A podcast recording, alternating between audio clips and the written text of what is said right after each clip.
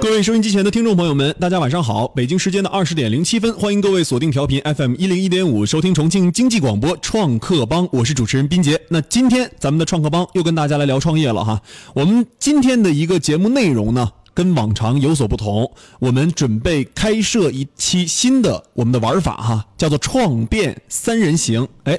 那在这样一个新的板块模式当中，我们将会邀请重庆经济广播特约创业评论员来到节目当中做客，让这些大咖们跟我斌杰一起来变一变我们最近啊非常热点的创业话题。那这些创业话题当中有哪些？是您关注到的啊，有哪些是您比较喜欢的？您也可以参与到我们直播互动当中来，把您想要呃关注的话题抛出来哈，抛到我们的这个微信群里面，然后我们的大咖们在下一期的时候也会把您的话题选出来，供我们去变一变哈。以后呢，如果说我们节目有这个冠名商、赞助商的这个呃冠名赞助的时候哈，我们也会为选取到好的创业题材的我们的题话题提供者，提供到我们精美的一些礼品哈，这也是斌姐想要做到的。我们正在向这个方面努力。那今天我们聊哪个话题呢？我们今天如果大家要参与到我们今天的讨论当中，请大家拿起您手中的手机，用您的手机打开微信，在微信的右上角点击加号，点击添加朋友，然后输入 ckb 幺零幺五 ckb 幺零幺五，加入到重庆经济广播创客帮微信社群当中。好的，回归主题哈，我们今天要跟大家共同探讨的一个话题是共享经济充电宝啊，该何去何从？那我们今天为大家请来的两位嘉宾呢，他们分别是重庆天使会秘书长王海威先生和深圳艾特米创投董事长 CEO 陈思亮先生。那这两位也是来到了我们的直播间里面，我们让两位先跟大家打个招呼。呃，大家好，我来自重庆天使会，我叫王海威。大家好，我是陈思亮。好的，那今天呢，我们的节目将围绕着这个充电宝该呃何去何从哈，共享经济当中的这个啊，陈欧前段时间闹得比较火的哈，投资了一个这个接电科技哈，这个充电宝究竟做得好不好啊？它这个两位是怎样持？怎样的一个观点去看待充电宝这个事儿的哈。那一会儿我们的创客帮将会围绕着这个话题进行展开辩论。那马上我们回来之后跟大家来介绍一下关于充电宝共享经济里面的共享充电宝的相关的背景。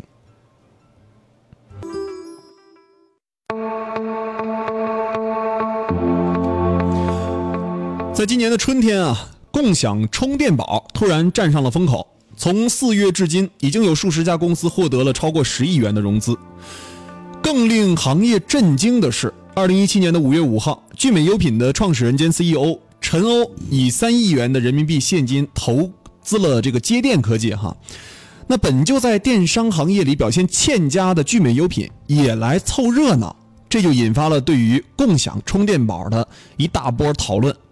国民老公王思聪啊，他也是，甚至在朋友圈里面就说了哈，说充电宝要是能火啊，要是能成，我就去吃翔啊，这个说法为赌注。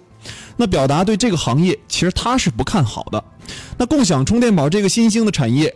到底是真风口还是假风口啊？那这个行业的内部创业者，他们做的究竟怎么样？那今天我们也是请到两位评论员帮我们一起来分析分析。我们今天请到两位评论员，他们分别是重庆天使会的秘书长王海威先生和深圳艾特米创投的董事长兼 CEO 陈思亮先生。这两位经济广播的特约评论员将会辩出自己的观点。我们首先请出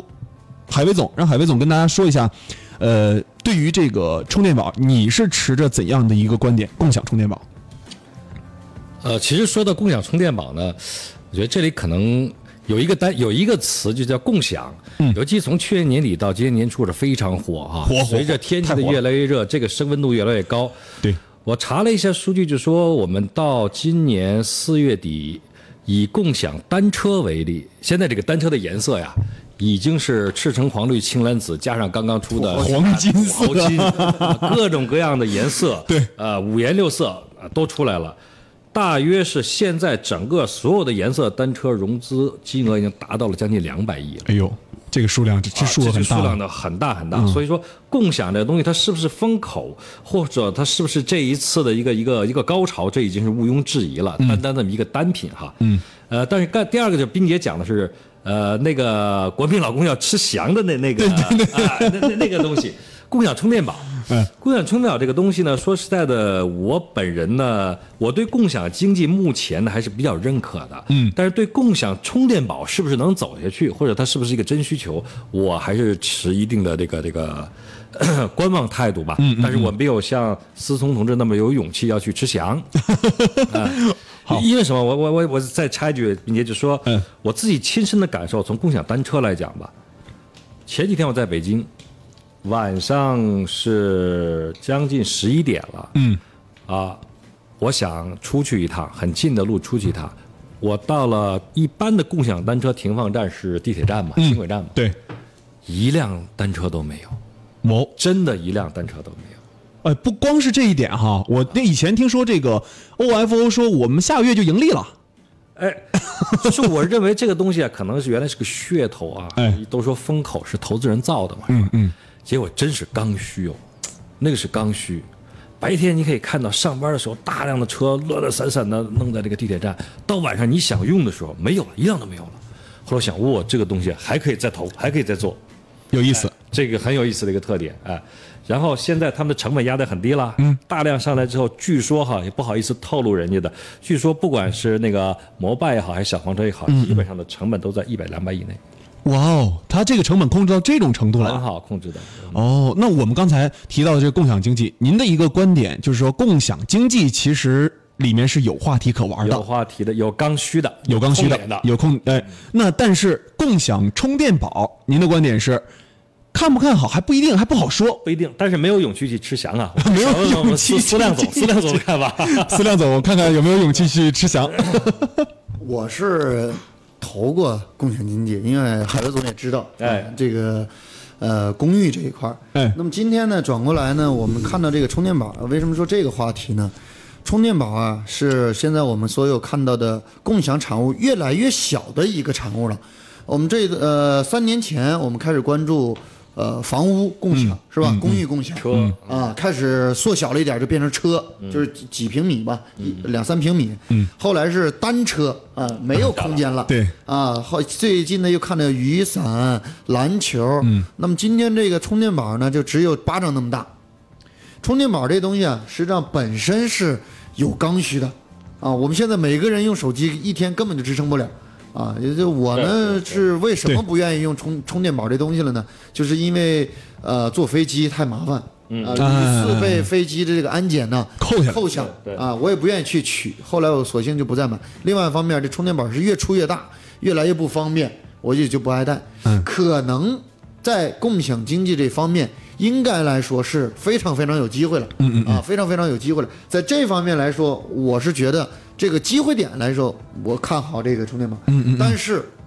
现在我们的国民素质从自行车的这个方式反映出来的问题，包括共享汽车反映出来的问题，我不看好共享充电宝。嗯嗯嗯啊嗯，你不这个看好我的？态度非常的明确，而且呢，我可以很呃，可以很明确的，我比较赞成啊，咱们这个国民老公王思聪的这个想法，嗯就是如果说真的他能成功，再一个就是如何来界定这成功，可能我们要去思考一你下。你你觉得他是成功？他这个成功是怎么能够界啊定？我觉得他这个成功啊，应该是他可持续，而且真正成为一个能够循环啊，能够这个成为一个常年发呃长久发展对起的对一对个对项目的话，才能叫成功。但是如果说按照我们现在资本市场来想，他们现在走到了资本的风口浪尖，嗯嗯嗯，获得了不断的获得融资，刚才说了哈好多钱哎哎不断的获得名人投资关注，对那我觉得对他算不算成功啊？这个可能也算是一种 也算一种成功吧。对，所以我炒作还得起来要了看这个成功的角度，就今天我们很多创业者也是一样，你到底要做哪一步成功？你要做马云那成功，嗯那你企业还得走几十年呢，对对不对？你要想做一次融资成功，那么现在其实。还真是风口浪尖的时代，融资最好的一个时代，最好的创业一个时代，所以我们不好评价这成功不成功，是吧？说的比较委婉啊，孙亮总说的比较委婉，其实 那个话里话外的意思就是否定他了嘛， 不对不呃是对？斯斯斯坦总是这个意思，就是说，如果从成功的几个断面来看呢哎，比如说哈，嗯，像斌杰，你是一直做媒体的，嗯，他其实有这个吃翔的这个背书啊，就已经很成功了，哎很厉害了啊是不是？嗯，这个这这这个广告费也省了很多，对啊。然后第二个就是，如果说从投资或者投机的角度来嗯讲，那么前呃天使轮、A、B 轮进的人呢，嗯实际上他把估值做高了，对，对吧？对我投了一个亿，他妈估值十个亿，我再投一个亿，估值一百个亿。对哎他测出来的时候，这帮人是赚到了，翻倍的赚哎，翻倍的赚到了。那么谁来接盘？原来王思聪号称是接 盘侠，现在他要吃啊翔，可能不会接这个盘。估计他现在不接这个盘，我估计这个接电科技啊等等这些充电宝的公司啊哎，呃，肯定就是肯定觉得，虽然说王思聪不接盘，但是既然我们都在风口上了，我不怕没有接盘的人。 我们看哈，呃，刚才两位的观点，其实一位是嗯不一定，另外一位是纯否定啊，这个可能从观点角度来讲哈，呃，我们目前处于这种应该说是呃基本上没有肯定的这种局面啊。如果说肯定的角度，那像陈欧那么肯定，直接拿现金去投，但是陈欧的目的可能不同。这样子，你看你刚才说的，陈欧的目的可能不同。如果刚才像照像思亮总说的这个，呃，他的目的如果是玩资本的话，那他可能已经成功了啊。他的目的如果真的是在这个行业里面想做出再做一个聚美优品出来，那他可能 呃这个那事儿那那那个不容易，那不是这么做的。思亮讲，思亮那个讲的一样，就说呃有一个比喻哈，就是某一个大家讲的，说这个泡沫，现在不是说共享也是泡沫之一嘛？那泡沫有两种，嗯一种是肥皂泡泡，嗯一种是啤酒泡沫。这个肥皂泡泡很漂亮，嗯啪破了，啥都没了，跟四两总讲的一样。哎，啤酒泡沫这个泡沫没了之后啊，它还有酒呢，嗯，哎，它的价值可以持续延伸下去。嗯，充电宝有一个好处，我我看好是哪儿哈？不知道两位有没有注意到，它有一个信用评级的一个免押金的租赁形式，嗯嗯，有没有看到过这个这个哎呦，这个蚂蚁信用？呃，蚂蚁信用还呃，是芝麻信用，芝麻信用说错了，芝麻信用，芝麻信用的接入之后，芝麻信用如果超过六百分的话，这个充电宝你是不需要付一百块钱押金的。这个我不知道两位有没有关注过这一块儿？这个没关注，但是你说这点我倒关注过单车。嗯，啊，像什么永安行这些单车，啊它并不是所有的城市都是有这个嗯可以用芝麻信用，它分。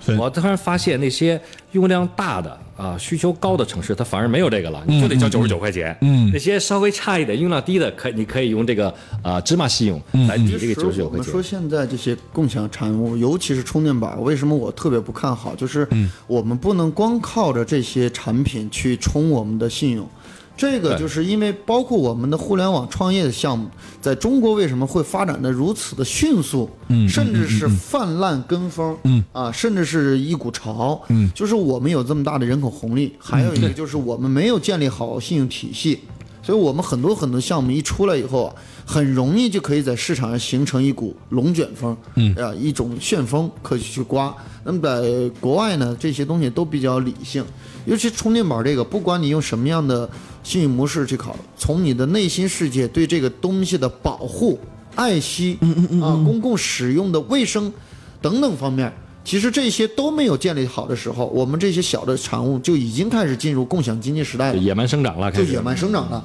这就会很乱。我认为这个方面，不管它在金融资本上怎么样的吃钱，怎么样的能够融资，它都可能是失败的一个产物。它只是在我们这个风平浪静的资本的大海里头，不断的丢往里头丢炸弹。啊，这个共享充电宝也是一个炸弹。嗯嗯，我觉得这个炸弹的爆炸力现在已经开始成功了。但是这产品可能还是不还是不行，就是因为我们整个的信誉体系，我们看到自行嗯车，我在在杭州、在北京，我们都看着那个自行车扔到什么程度，对嗯对不对？重庆因为看到还好，是什么原因呢？没有那么多自行车这嘛嗯个，山嗯城比较多，其他嗯对呀、没有那么多呀。但是并不代表重庆不适合共享经济，嗯啊，所以我们共享产物还是应该有。那那个篮球我也看了很多很多的类似于报道照片儿，对，啊，那个这怎么玩啊装篮球的框坏了，关键是，我们先不说篮球坏没坏哈，保护的如何，嗯对，那框都不行。对，我们现在就是，如果谁能把卫生间啊，公共卫生间的这个卫生厕纸这个共享搞清楚了。这个 真就有人吃香了，这个都搞不定，这就说明还不是我们那个信用，呃，我们这些应用啊，信誉应用能够使能够能够完善得了的。嗯，其实刚才思想总讲的这个是，这个角度，对其实从基础设施的建设和我们这个信信用，以及我们能够使用它的呃人的这个呃真正使用到它是会不会破坏它哈？从人素质这个角度哈，也是对呃提升之后，可能这些东西推出来会更便利。但是在还没有建立健全之前，我们如果先推出了的话，那肯定有一个教育用户的过程。那既然说要教育用户，本来充电宝这个事儿呃出来了之后，我感觉就呃，大家用的人哈，基本上都是年轻人啊，岁数大的是肯定不会用它的，因为大家觉得。你这个充电宝，我一天玩手机的这个时间根本就用不了那么长时间，我也不缺电。只有什么样的人哈、只有每天手机拿在手里不不断的人，他才会缺这样的对对。两位有没有注意到出的充电宝有哪几种模式？一般的什么一个陈欧代表的来电、来电、接电、接电，还有现在小电，嗯，还有 n n 那个 n 个电都出来了。嗯，现在我估计最起码十七八个各种各样的他店们的他们的模式有没有看过？就是他们用什么方法盈利？盈利现在基本上是说的一个租金加那个租赁的费用吧，然后号称是有一些广告载体的投放的增值，但这个我现在觉得这个看不到，不靠谱，不靠谱，哎，其实我们现在很多互联网产品，你看到他们纯粹按照常态化的收费都是活不了的，都是活不了嗯的。对对对对对，他们背后包括陈额头，刚才你说到的这个问题，就是我们知道陈额头这个事情很有可能还是为了居民优品再一次翻盘，再一次成功，嗯，是吧？他把它考虑做打广告也好啊，做一个新的增长点也好，做一个新的事件炒作也好，嗯啊，它都是有这种投资价值的。然后获取用户的数据，肯定是所有互联网企业啊，获取他们的移动消费能力，获取他们移动的这种频率，都是我们这些大的互联网平台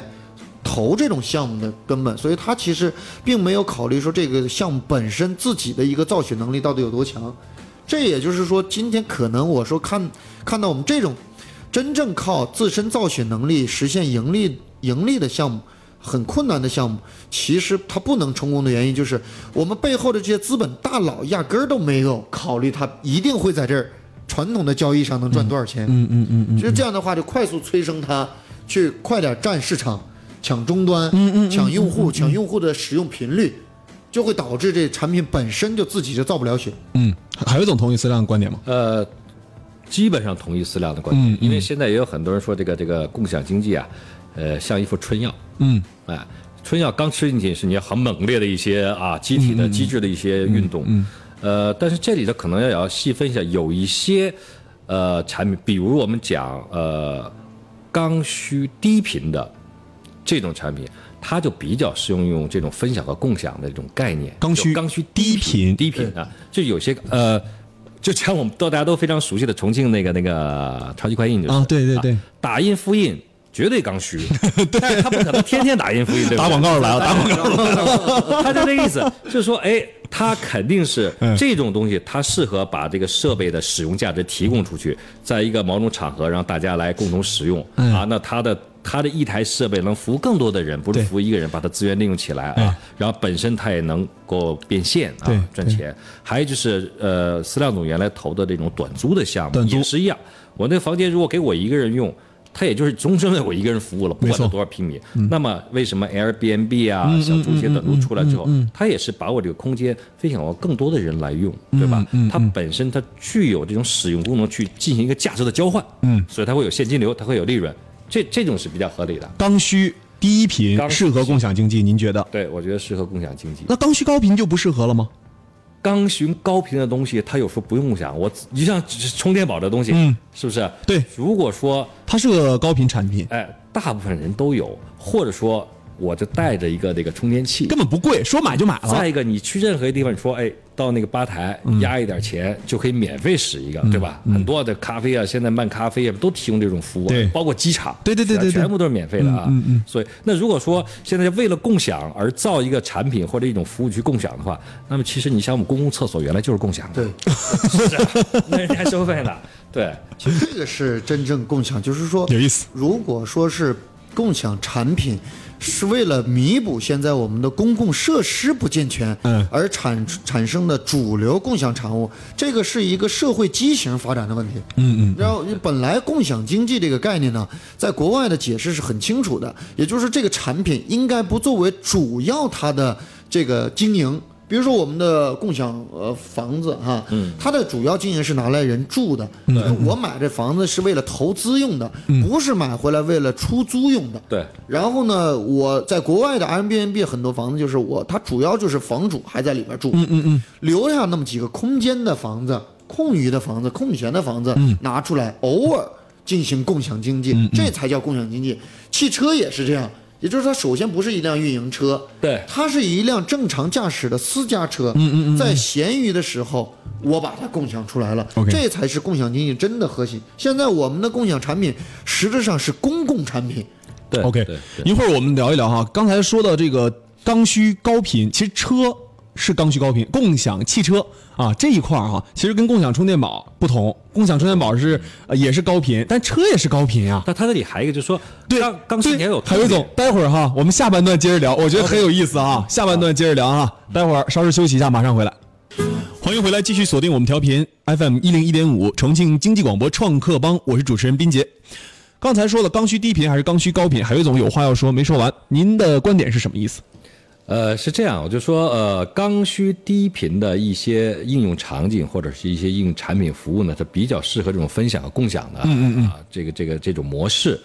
呃，那么尤其是在痛点比较强的，嗯，你比如说刚才我说我我在北京，我就找我想骑车去一公里的路数就找不到单车，嗯嗯，那个就很痛点很强，你坐公共汽车吧没有了，你地铁吧也没有了，打车一两公里也没人去，嗯，是吧？你喝了酒又不能开车，嗯，哎，那这时候哎，小风吹着我骑一单车吧，哎，这这种需求是刚需，又是非常痛点找不到，嗯，哎，所以这个时候旁边有辆单车，你会义无反顾的去舒服，咔扫一个码进去了，而且九十九块钱很便宜，对吧？押金，然后一块钱，刚好那两天那三天还是高考，还不要钱，还是零元骑车啊！哎，这里就产生另一种模式，你知道共享雨伞吧？哎，共享雨伞为什么到现在推不开吗？ 我觉得有两点哈，就我自己的啊，跟司亮总探讨。第一点，啊，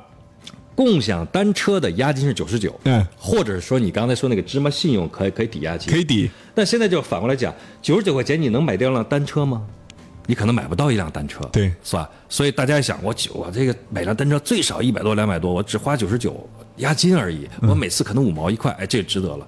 共享雨伞不一样了，现在一般共享雨伞啊，十九块钱押金到三十九块钱押金，嗯，问题是你出地铁口五块钱一把、十块钱一把的大把 都是，你说谁会干这种事情，对不对？啊，这是一个我觉得共享雨伞呢可能稍微悲催一点。第二个，我觉得共享雨伞呢，它没做好它的品推，就回到了咱们刚开始的时候。哎，如果毕节你给他指导就好了。现在想做品推的，只要跟国民老公挂上，你都能火。他对没找他挂上，完了，嗯对，哎，确实，呃，我们还还是回归到刚才那个低频这个关键词这一块儿，呃，我想听听海威总你的观你的观点，不是我，我对这个充电宝，我对共享一直没没有那个疑问哈。我对充电宝什么？因为充电宝从它本身它来讲呢，就是刚才说我在我是刚需，但是我在需要的时候，我是不是需要租它的充电宝？我是有很多种替换的场景或替换的方法。嗯啊，机场，我看我经常坐飞机哈， 只要有数据线，只要有电源，我就能给我充电。嗯其实我们最关键的一个不是电源，而是充电线的适配。你是苹果的还是什么的？往往对我们呃困惑在这里。对啊，那第二个就是说，随着电池技术的发展，是不是我们手机的待机时间会越来越长？我们手机的功耗会不会越来越小？嗯嗯嗯，甚至哪天真的我们可以说是我们的啊、呃太阳能手机啊，类似这些的，所以它这种应用就会就会取消掉了。嗯嗯啊。那它这真个的时间太长它真了的不像单车或者说打印或房屋租，它是伴随着你这个人类文明的发展，它一直持续下去的。这个时间太是吧长了，对呀、所以这个这个共享充电宝，它会是短暂的，我感觉是昙花一现的这么这么一种感觉，而且它有刚才那个那个你说的第二个支持方案，它是说我在某种环境下，我又没带手呃，我又没带电呃电源线，我又没带电池，我又又没电了，这三个环境在同一个地方发生的可能性啊，呃，还不是说很很大，它除它非要求啊的必要改条件变很我多。们用户的行为，比如说我啊，我的包里头就没有线，就是你为什么要要求我用户非得这样呢？是吧？但是这样的人太 少了，这个像我这样的人太少了。你又没有充电板，又没有充电线，对不对？实际你就车上放两根这样讲，线，就他要养成用户对出门不带充电宝的习惯对，就要造成这么一种观点。嗯啊，这个可太难了。这个就难了，这个市场的培育期就更加是长我可以不带自行车，我可以不带房间，我可以不带打印机，但是我我不带个充电宝，这个概念好像不大成立，你知道吧？那就是培养一批不带充电宝的用户啊。哎，那最后这充电宝就没了，那最后就变成厂家以销售的方式变成租赁的方式，嗯，它就完全没有共享那种味道了。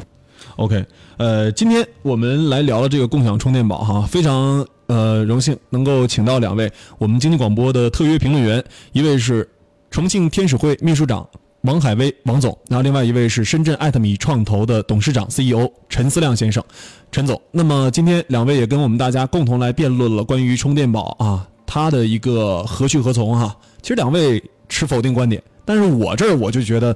确实不一定哈啊，海威总也是不一定啊，思亮总是绝对是跟王思聪一个观点哈、 今天我们跟大家聊到这儿吧，我们跟大家说一声再见。我们下一期每周二和周四的时候都会有我们的特约评论员做客直播间，我们的大咖来个创变三人行。那跟大家说声拜拜吧。好，再见。好的，好，大家拜拜，嗯好的，再见。再见。